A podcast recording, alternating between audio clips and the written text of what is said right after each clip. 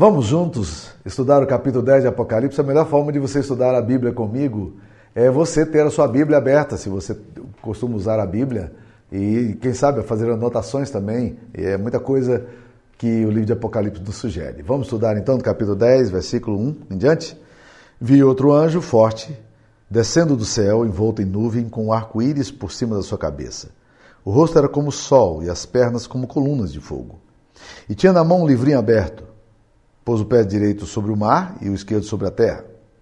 E bradou em grande voz, como ruge um leão. E quando bradou, desferiram os sete trovões as suas próprias vozes. Logo que falaram os sete trovões, eu ia escrever, mas ouvi uma voz do céu dizendo: Guarda os segredos, guarda em segredo as coisas que os sete trovões falaram, e não as escrevas. Então o anjo que via em pé sobre o mar e sobre a terra levantou a mão direita para o céu jurou por aquele que vive pelos séculos dos séculos, o mesmo que criou o céu, a terra e o mar e tudo quanto neles existe. Já não haverá demora. Mas nos dias da voz do sétimo anjo, quando ele estiver para tocar a trombeta, cumprir-se-á então o mistério de Deus, segundo ele anunciou aos seus anjos, aos seus, aos seus servos, os profetas. A voz que ouvi vinda do céu estava de novo falando comigo, dizendo: Vai, toma o livro que se acha aberto na mão do anjo em pé sobre o mar e sobre a terra. Fui, pois, ao anjo, dizendo-lhe que me desse o livrinho. Então ele me falou: Toma-o e devora-o. Certamente ele será amargo no teu estômago, mas na tua boca doce como mel. Tomei o livrinho na mão do anjo e o devorei, e na minha boca era doce como mel. Quando, porém, o comi, meu estômago ficou amargo. Então me disseram: é necessário que ainda profetize a respeito de muitos povos, nações, línguas e reis. Esta é a palavra de Deus. Meus queridos, nós estudamos no encontro anterior as seis primeiras trombetas. Foi um texto pesado, longo, mas vale a pena você eh, se inteirar do que está acontecendo, né? Esses, eh, sete, a abertura dessas essas sete trombetas começam lá no capítulo 8, versículo 6, quando os sete anjos que tinham sete trombetas preparados para tocar. Agora, nós eh, termina a sexta trombeta e, curiosamente, cadê a sétima trombeta? Ela desaparece. Surge aqui de novo um interlúdio surge aqui de novo uma espécie de, de pausa. Aliás, o livro de Apocalipse, como já falamos, está cheio de pausas. É, entre os, os toques da sexta e da sétima trombeta, há um interlúdio aqui. A sexta trombeta já tocou, mas a sétima trombeta só ressoará no capítulo 11, versículo 15, quando o sétimo anjo toca a trombeta e aí ele vai então anunciar a sétima trombeta. Soaram as, sete, as seis primeiras e agora nós temos a expectativa da sétima que não vem. E aqui surge uma, essa pausa enquanto se aguarda o soar da última trombeta. Esse dramático intervalo que adia o soar da última trombeta apenas demonstra para nós a importância da mensagem a ser revelada. É, serve para estimular o interesse da proclamação que ainda virá. É como se você tivesse entre um ato e outro ato de uma peça teatral. E você está chegando no clímax. E agora fecham-se as cortinas e há um, um intervalo para que o próximo lance, o próximo ato, ele venha e ele venha com a força que ele precisa vir. O que nós vemos aqui no capítulo 10 é um grande anjo, envolto em nuvem. Um comentarista chamado Lade. Ele diz que as nuvens são descritas na Bíblia como os veículos com os quais os seres celestiais sobem ou descem. Isso se encontra no Salmo 104, 3, Daniel 7, 13, Atos 1, 9, no caso aí, Jesus está subindo ao céu, né? A nuvem é descrita como a roupa do anjo. Esse poderoso anjo que nos é apresentado aqui como portador da mensagem é descrito como alguém que desce do céu. Isso implica que ele sai direto do trono de Deus, o centro do universo, conforme descrito no livro de Apocalipse, capítulo 5. Aqui sugerem que esse anjo seria, alguns aqui sugerem que esse anjo aqui seria o próprio Jesus. Mas isso é impossível, pois esse anjo, no capítulo 10, é, 11, é, 10 versículo 6, ele vai jurar por aquele que vive pelos séculos dos séculos. Então, não pode ser Jesus. Embora esse anjo tenha o rosto é, como sol e as pernas como coluna de fogo, que, que se assemelha um pouco à descrição dada a Jesus em Apocalipse 1, isso não evidencia que o anjo aqui é Cristo. Apenas revela a sua força angelical, a sua glória angelical. Além do mais, Cristo nunca é chamado de anjo na Bíblia, muito menos no livro de Apocalipse. Então, portanto, nós não podemos de forma nenhuma inferir que, que aqui se trata de Jesus. Em Apocalipse, todos os anjos são sempre anjos. Uh, outro aspecto a ser considerado é que trata-se de um mensageiro. Ele não tem função divina e não pode ser adorado. Esse anjo tem um emblema na cabeça. Capítulo 10, versículo 1. Vi outro anjo descendo do céu envolto em nuvem com arco-íris por cima da sua cabeça. Esse é o emblema dele, né? Ele tem aí o arco-íris. É parte da, do trono de Deus, segundo a descrição de Ezequiel, capítulo 1, 28. O anjo tem ainda o rosto como o sol e a voz como de leão. Tudo isso evidenciando sua autoridade recebida do trono de Deus. Esse anjo segura um livrinho aberto. Está aí no capítulo 10, versículo 2. É um livrinho aberto. Definitivamente, esse livrinho aberto não é o mesmo também livrinho, livro que aparece no capítulo 5. Porque aqui o livro é pequeno. E isso contrasta com o rolo maior do capítulo 5, versículo 1. A descrição do capítulo 5, versículo 1 é de um rolo que revela a história da humanidade. É um livro fechado e é selado, escrito por dentro e por fora. Naquele caso, do capítulo 5, só o cordeiro podia abrir o livro. E nesse caso aqui, o que a gente percebe é que ele tem na mão um livrinho como? Aberto. Ele não tem aqui um livro fechado, mas é um livro que já vem aberto. Esse livro possui uma mensagem legível, ele já se encontra aberto. Ele pode ser lido por todos. A sua mensagem é de caráter oposto aos sete trovões que aqui saem da boca do anjo, porque os sete trovões que saem saem com a mensagem. E quando João pega para anotar a mensagem, é, a voz vem uma voz para ele dizendo: não, não, não, não. Essas coisas aqui devem ser guardadas em segredo, capítulo 9, versículo 4, é, e, e você não deve escrever isso aqui. Então João é proibido aqui agora de escrever o que saiu, foi proferido da boca dos, do anjo aqui, que são os sete trovões. Entretanto, pensar que o livrinho é aberto, mas a palavra que o anjo profere, essa palavra não pode ser ainda revelada. Esse anjo é gigantesco. Seus pés são como colunas de fogo. Ele põe o pé direito sobre o mar e o pé esquerdo sobre a terra. Qual o significado desse pé do anjo sobre o mar e sobre a terra? Por que que ruge como leão e cuja mensagem tem o poder de ressoar e agir como sete trovões? A mensagem dele é uma mensagem de poder. É para o universo inteiro e tem que ser ouvida por todos. Cada um dos trovões possui uma mensagem diferente, mas não é agora para esse tempo presente, ainda precisa ser guardado. E o que é que simboliza os sete trovões? Que aparece aqui no capítulo 10, 3, que sai da boca desse grande anjo. Na concepção de um comentarista chamado MacDowell, sugere aqui iras de Deus, que tão fortemente impressiona João nas visões eh, dos quatro cavaleiros e das seis trombetas. Contudo, João é proibido agora de escrever o que ele ouviu. Apesar dessa mensagem ter sido pregada com grande voz, ele não permite que João registre aquilo que ouviu. E existe aqui uma dialética interessante entre proclamação e silêncio. 10.4. Guarda em segredo as coisas que os sete trovões falaram e não as escreva. Apesar dessas verdades terem sido proclamadas, elas ainda devem se manter em segredo. E isso designa o próprio mistério da palavra de Deus, ou de Deus. O mistério que não pode ser revelado que não há nenhuma utilidade em que seja conhecido pelos homens no presente tempo. Não se pode esquecer que a palavra de Deus é uma palavra revelada na medida em que ela é útil para o homem. As coisas reveladas pertencem a nós e aos nossos filhos, como diz Deuteronômio 29, 9, 29 e 29. Mas as coisas ocultas pertencem a Deus.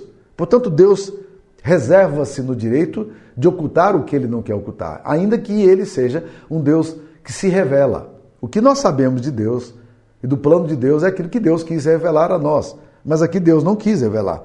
E isso aqui reflete um movimento ambivalente, onde a necessidade da revelação, que precisa ser proclamado, deve existir, mas o silêncio daquilo que precisa ser ocultado coexiste nessa dialética de abertura e fechamento.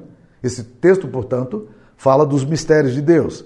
Um Deus que se oculta, cuja existência e desígnios não podem ser esquadrinhados pela mente, pela lógica e raciocínios humanos, cujos pensamentos são mais altos do que os, os pensamentos dos homens e cujos caminhos são mais altos do que os caminhos dos homens. Mas ao mesmo tempo, esse Deus, que é muito maior, ele se revela, ele se deixa conhecer, ele se deixa provar. Atos capítulo 14, versículo 17 diz que Deus nunca deixou de ficar, a terra nunca deixou de ficar sem testemunho de Deus, porque ele fez o bem, dando-nos do céu chuvas e extrações frutíferas, enchendo o nosso coração de fartura e de alegria. Deus é ao mesmo tempo aquele que se oculta, que não pode ser esquadrinhado pela ciência, pela metodologia de pesquisa, ele não pode ser mensurável, ele não se encaixa em qualquer método científico, mas que quando ele quer, ele se revela de acordo com o seu propósito. Por isso que ele diz, em Isaías 55, 15, ele fala: Habito num alto e sublime trono, mas habito também com contrito e abatido de espírito. Um Deus que habita onde Ele quer. Provavelmente nenhum homem tenha tocado nessa questão do mistério de Deus de uma forma tão chocante quanto um conhecido filósofo chamado Soren Kierkegaard. No livro dele Temor e Tremor, na tentativa de descrever a angustiosa relação do homem com os mistérios divinos, ele tenta penetrar na complexidade de Deus quando Deus pede a Abraão que sacrifique o seu próprio filho. E na medida em que Kierkegaard vai narrando essa tentativa de entender quem é Deus, no livro dele Temor e Tremor, ele afirma o seguinte: fé, portanto, espera por toda a vida, como observamos pela virtude do absurdo, não pela virtude do entendimento humano. De outra forma, seria sabedoria prática, não fé. Fé é, portanto, o que os gregos chamam de loucura divina. Eu não concordo com tudo que Kierkegaard afirma, mas eu tenho que, concordar com ele que, de fato, na medida em que você tenta entender esse mistério de um Deus que se revela, que se oculta, que traz à tona o que ele quer conhecer, que nós conheçamos e, e, e, e protege aquilo que ele quer proteger, do Deus que se revela, do Deus que se esconde, é alguma coisa que tem muito a ver com os mistérios divinos. Existem realidades que Deus revela a João que ele precisa anunciar. Mas existem coisas que João ouve, mas ele não pode anunciar. Deus o proíbe de anunciar. Esses fatos, por razões que só Deus que sabe, precisam ser mantidos em secreto, como acontece aqui nesse texto. Um outro aspecto a ser mencionado é que esse Deus tremendo e misterioso ordena que João tome o livro não para lê-lo, ele não diz, vai lá ler o livro, né? Ah, o texto aparece aqui, capítulo 10, versículo 8. A voz que eu ouvi vinda do céu estava de novo falando comigo, dizendo: Vai e toma o livro que se acha aberto na mão do anjo, em pé sobre o mar e sobre a terra. E agora João está diante da situação em que ele tem que ir em direção a esse grande anjo e tem que pedir o livro em aberto. E ele vai em direção ao grande anjo. E quando ele pede ao anjo que lhe desse, o anjo então lhe deu. E o anjo, eh, fui pois ao anjo, capítulo 10, versículo 9, dizendo que me desse o livrinho, ele dá. Ele então me falou. Aí o anjo dá uma palavra para ele. A palavra que vem é uma palavra muito interessante. O anjo diz o seguinte: toma e devora-o. É para pegar o livro e comer o livro. Você já comeu algum livro? Bem, uma amiga minha é, ficou muito preocupada porque o filho dela pegou uma página da Bíblia quando era pequena e comeu a página da Bíblia. E ela me procurou toda angustiada. Eu falei, mas o que, que tem errado disso? Ele rasgou a página da Bíblia e comeu, né? Ele disse, não, pastor, eu fiquei preocupado porque a página que ele comeu é do adultério de Davi com Batseba. Eu falei, ok, tem, não muda nada, tá tudo certo. Mas olha que experiência interessante que João vai ter aqui agora. O livro não é para ler. O livro é para comer. O livro não é para ser objeto da prédica, mas é para ser algo que faz parte do seu organismo, deve ser assimilado pelo seu organismo. O livrinho ali é dado para comer, não para interpretar e muito menos para pregar. As, e esse livro, quando João come, ele diz que esse livro ele é doce como mel. Mas quando esse livro entra nele, ele provoca reações estranhas e viscerais em João. O ser humano eh, tem profunda atração pelos mistérios, pelo oculto, pelo sobrenatural. Nós ficamos impressionados com aquilo que é incógnito, com o indecifrável, ansiosos por desvendar aquilo que são mistérios. Mas muitas vezes, por causa dessa obsessão pelo sagrado e pelo oculto, os homens enveredam-se por caminhos perigosos, cheios de armadilhas, como nós estamos vendo hoje no esoterismo moderno e no misticismo não cristão, misticismo pagão. O que esse texto ensina sobre o mistério, os mistérios de Deus, é extremamente positivo para que possamos ansiar entrar nesse lugar que Otto Rank, um psicólogo, chamou de mistério tremendum. Esse mistério tremendo. Vejamos algumas lições interessantes que nós podemos entender aqui nesse texto. Os mistérios são gradualmente revelados conforme a soberania de Deus.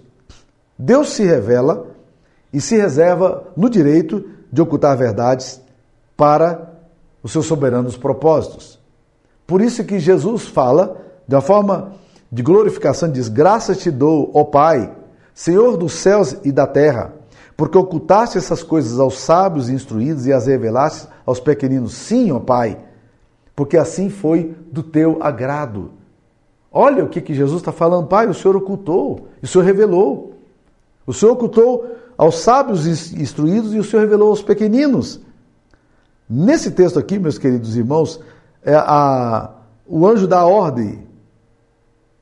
E, e João recebe a ordem agora para que guarde em segredo. A voz que ele ouve, guarda em segredo. A ordem no original é sela esse livro. Mantém esse livro, essa, essa voz, desculpa, essa voz completamente protegida. Lá de um comentarista afirma que em escritos apocalípticos, selar um livro implica em guardar segredos sobre o seu conteúdo.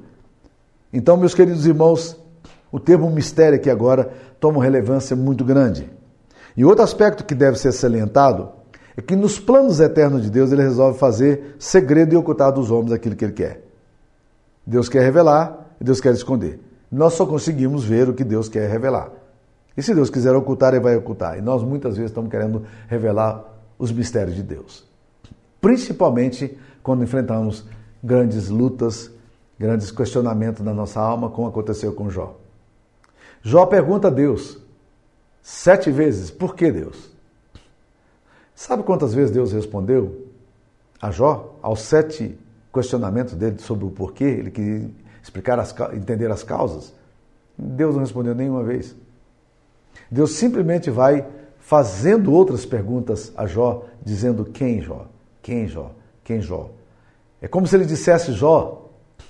O mais importante não é entender a relação de causa e efeito. Você não vai conseguir entender tudo isso, Jó. Mas a coisa mais importante é entender quem está por detrás da história e quem vai construindo esses limites. E por isso o próprio Jó vai declarar de uma forma muito interessante: Tu ao homem pusesses limites, além dos quais não passará. Essa é a linha fronteiriça estabelecida por Deus, limitando o saber do homem, esmagando a sua soberba ciência e a sua arrogância tão acentuada. Existem coisas que são segredos e vão permanecer em segredo. Mistérios de Deus que ele não quis revelar aos homens. Os mistérios revelam os limites da humanidade, do entendimento, do cosmos, da vida que não conseguimos ultrapassar. Deus coloca limites. Os homens vão até determinado ponto, mas eles não conseguem caminhar. Algum tempo atrás eu ouvi uma ilustração interessante sobre isso. Alguns cientistas presunçosos estavam tendo um diálogo com Deus. E nessa conversa com Deus, eles afirmaram que o avanço da pesquisa era tão grande nesses últimos dias que Deus já se tornava desnecessário, pois eles eram, seriam capazes de reproduzir todas as coisas seres humanos, a natureza, plantas, fariam clonagens. E então, Deus então pegou um pedaço de, de terra e da terra ele fez um homem e disse aos cientistas: façam o mesmo. E os homens foram pegar a terra para fazer o mesmo que Deus tinha feito e Deus disse: não, façam a terra também. Eu que criei a terra. Façam vocês, se não são capazes de fazer tudo. Então, meus queridos irmãos, essa ilustração é boa para a gente poder entender. O apóstolo Pedro fala sobre a tentativa até dos profetas de entenderem, inquirirem, estudarem sobre as revelações relacionadas a Jesus, mas eles não puderam também. Pedro diz: Foi a respeito dessa salvação que os profetas inquiriram, indagaram, os quais profetizaram acerca da graça a vós outros destinada, investigando atentamente qual a ocasião ou quais as circunstâncias oportunas indicadas pelo Espírito de Cristo que neles estava, ao dar de antemão testemunho sobre os sofrimentos referentes a Cristo e sobre as glórias que o seguiriam. Então, meus queridos irmãos, Deus oculta quando Ele quer ocultar. Mas uma outra lição que nós vamos aprender é que os mistérios de Deus serão revelados no tempo de Deus. Capítulo 10, versículo 7 de Apocalipse. Mas nos dias da voz do sétimo anjo, quando ele estiver para tocar a trombeta, cumprir-se-á então o mistério de Deus, segundo ele anunciou aos servos, os profetas. Sim, aí haverá um momento em que aquilo que foi dito vai se tornar agora revelado. O anjo anuncia que esse é um tempo de mistério, mas que haverá um tempo também de revelação. Esse mistério será anunciado primeiramente aos seus profetas e depois será descortinado aos homens. No devido tempo, Deus há de levantar homens preparados, escolhidos por Ele para proclamar as suas verdades finais que Ele quis ocultar. Deus vai suscitar os seus profetas, homens chamados para ouvirem o mistério de Deus e serem a boca de Deus na história. Obviamente, o conceito de profecia aqui é um conceito que precisa ser muito clarificado. Nós temos muito, muitas profecias hoje em dia, de muitas pessoas, de muitos homens. Mas os grandes profetas de Deus, eles proferiam verdades universais e profundas de Deus nas escrituras sagradas. Nós ainda vamos continuar lidando com o mistério. Em fevereiro de 2000, eu tive o privilégio de participar de uma palestra com o Dr. Billy Graham. Era o meu grande sonho conhecer pessoalmente esse homem e eu tive o privilégio de assisti-lo numa palestra da Universidade de Harvard em fevereiro de 2000. E ali ele estava falando diante dos políticos de Massachusetts, o estado onde eu morava, e era um, um público muito pequeno, havia apenas 800 pessoas ali. Quem estava fazendo a interlocução, quem estava sendo moderador, era o senador do estado de Massachusetts. E eu fiquei imaginando o que, que o Dr. Billy Graham vai pregar a, essa, a esse público tão elitizado que tem aqui. Dr. Billy Graham abriu a Bíblia e ele pregou o que ele sempre pregava, o Evangelho de Deus, de forma extremamente simples. Mas ele disse três coisas que eu não vou esquecer. Ele diz, meus queridos, na história da humanidade, os homens têm tentado revelar três mistérios, e esses três mistérios nenhuma filosofia, nenhuma religião, nenhum homem tem sido capaz de resolver. O homem não sabe explicar o problema do sofrimento, por mais que se escreva sobre ele. O homem não sabe escrever sobre o problema da morte, por mais que que religiões falem de esperança e nenhum homem é capaz de desvendar a questão do mal. Ele não consegue entender a origem, nem o porquê do mal, que se revela de forma cada vez mais profunda. Então, meus queridos irmãos, a Bíblia nos revela que muitos mistérios ainda serão descortinados e quando nós pudermos ter a visão do todo, então será revelado todas as coisas que nós precisamos, que Deus quer no seu tempo revelar. Nós somos seres finitos mortais, temporais. Nós somos condicionados a culturas e, e a famílias, e nós estamos agora vendo por, por espelho, obscuramente, como afirma o apóstolo Paulo. Terceira coisa que eu queria dizer é que a palavra de Deus aprofunda e revela o mistério. O livro que João deve tomar aqui comer surge como algo enigmático. Porque comer tem a ideia de apropriar-se, de identificar-se de forma profunda. O profeta deve assimilar sua mensagem. Ele e a sua mensagem precisa se tornar um. No simbolismo de comer o livro, existe a ideia de que o profeta tem que se tornar a própria mensagem antes de entregá-la. Essa mesma experiência vai acontecer lá atrás com Ezequiel, no capítulo 2, versículo 29, que Ezequiel ouve as mesmas palavras. Enche as tuas entranhas deste rolo que te dou. Nesse caso, a identificação deveria ser tamanha que seria impossível separar o profeta do livro que ele come, do conteúdo que ele deve anunciar. O texto revela um caráter duplo, eh, eh, um caráter do conteúdo desse livro eh, e dessa experiência para João. Porque o livro é doce como mel na sua boca, mas é amargo no seu estômago. O anjo adverte de que isso vai lhe acontecer. E há aqui inúmeras explicações para esse duplo caráter, mas que todos se referem, sem dúvida, à palavra de Deus. É doce receber a palavra, mas é amargo suportar o ministério profético. É doce o anúncio da salvação, mas é amargo o anúncio do julgamento. É doce o anúncio da eleição, mas é amargo o anúncio da perseguição. É doce é doçura receber o testemunho do Evangelho que demonstra a intensidade do amor de Deus que esse livro aqui nos exorta. A mensagem teria no início gosto de mel, mas quando João entende todas as implicações do julgamento que vem, ele também contempla esse outro lado do livro que era tão amargo, cujas exigências eram tão profundas, que exigiam implicações radicais de quem comesse. Ao comer o livro, o profeta sofre convulsões. Ele, ele tem crises viscerais. A palavra de Deus nem sempre é fácil de ser digerida. Muitas vezes a palavra de Deus provoca náuseas, reações viscerais, tristezas profundas. Essas tristezas e reações elas são necessárias para que a gente possa de fato assimilar o conteúdo de toda a mensagem. Nem sempre é fácil digerir o livro. Ao assimilarmos a palavra, o preço a pagar nunca é fácil. A perseguição e oposição àqueles que resolvem segui-la é sempre muito concreto. Portanto, a palavra de Deus é doce ao paladar, mas é amarga nas vísceras. Parece ser fácil de ser assimilada, mas quando provamos, ainda que seja doce no paladar, a lei do Senhor, que é perfeita e restaura a alma, quando ela começa a gerar o seu fruto de transformações no nosso coração, ela exige uma resposta de obediência, de discipulado, e que nem sempre o nosso organismo, as nossas entranhas, estão preparados para, recebê-lo de forma positiva. Essa ambiguidade da palavra. A palavra não é só para refrescar o teu coração. A palavra não é só para se fazer cosquinhas filosóficas no teu ego. A palavra não é só para declarar que Deus é amoroso. A palavra também é para te dizer: esse é tempo de arrependimento, esse é tempo de transformação. O discipulado precisa ser radical, o compromisso precisa ser profundo. Então, meus queridos irmãos, nós temos aqui essa ambiguidade da palavra. E os mistérios de Deus agora vão se revelar no tempo de Deus. E esse é o quarto aspecto a ser considerado.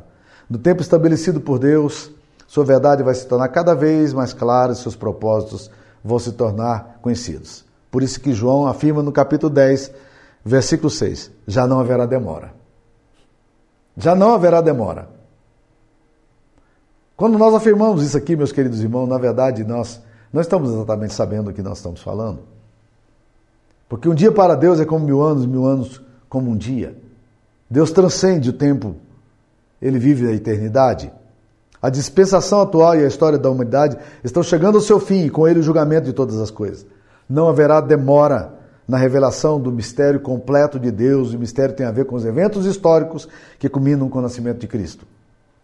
Muitos hoje ainda vivem uma vida de completa negligência e descaso. Essa atitude é perigosa. Essa atitude é muito perigosa. Outra coisa é que os mistérios de Deus serão revelados pelos seus servos. João recebe a ordem aqui no capítulo 10, versículo 11, dizendo: é necessário que ainda profetizes a respeito de muitos povos, nações, línguas e reis. João recebe a ordem de profetizar. É necessário que a vontade de Deus, a verdade de Deus, a revelação de Deus continue sendo pregada. Seis trombetas já foram dadas e existe agora uma sétima para ser tocada. E agora é hora do silêncio a profecia deve continuar como uma palavra de Deus ao mundo. A sua mensagem não deve parar. Existem muitos povos, línguas e nações e reis que precisam ouvir ainda a palavra de Deus. Deus quer que seu povo continue finalmente a anunciar as profecias que ele tem dado. E o que, é que nos impulsiona a essa proclamação? Primeiro, a compreensão de que existem muitos povos a serem alcançados. Segundo, o fato de que a obra de Deus ainda não está concluída. Por isso é que Deus continua dizendo: é necessário que ainda profetizes, João. Não haverá demora. Mas esse é o tempo que nós precisamos ainda profetizar. Porque há muitos mistérios que precisam ser proclamados a muitas pessoas. Mas o maior mistério que nós temos que proclamar é que Deus estava em Cristo, reconciliando consigo o mundo. E que ele morreu pelos nossos pecados, para que nós pudéssemos ter vida. Esse era o, o maior mistério de Deus que estava oculto no passado e que os, os profetas tentaram desvendar, os anjos tentaram desvendar e não puderam. Mas que a nós, nesse tempo, foi revelado para que nós também proclamemos a outras pessoas. Que Deus nos abençoe. Eu queria orar nesse momento. Senhor Jesus, a tua palavra precisa ser proclamada, nós precisamos ingerir essa palavra, deixar que essa palavra gere em nós as transformações, ainda que não desejemos muitas vezes sermos mudados. Mas nós queremos te pedir, Deus, que essa palavra gere em nós a vida e que nós a devoremos, Pai. Que ao mesmo tempo nós sejamos marcados por essa palavra visceral. Que não seja apenas uma coisa da nossa mente, das nossas emoções, mas que seja algo profundo que adentre a nossa alma e nosso coração. É a nossa oração em nome de Jesus. Amém. Que Deus abençoe você, meu irmão. Fique na paz.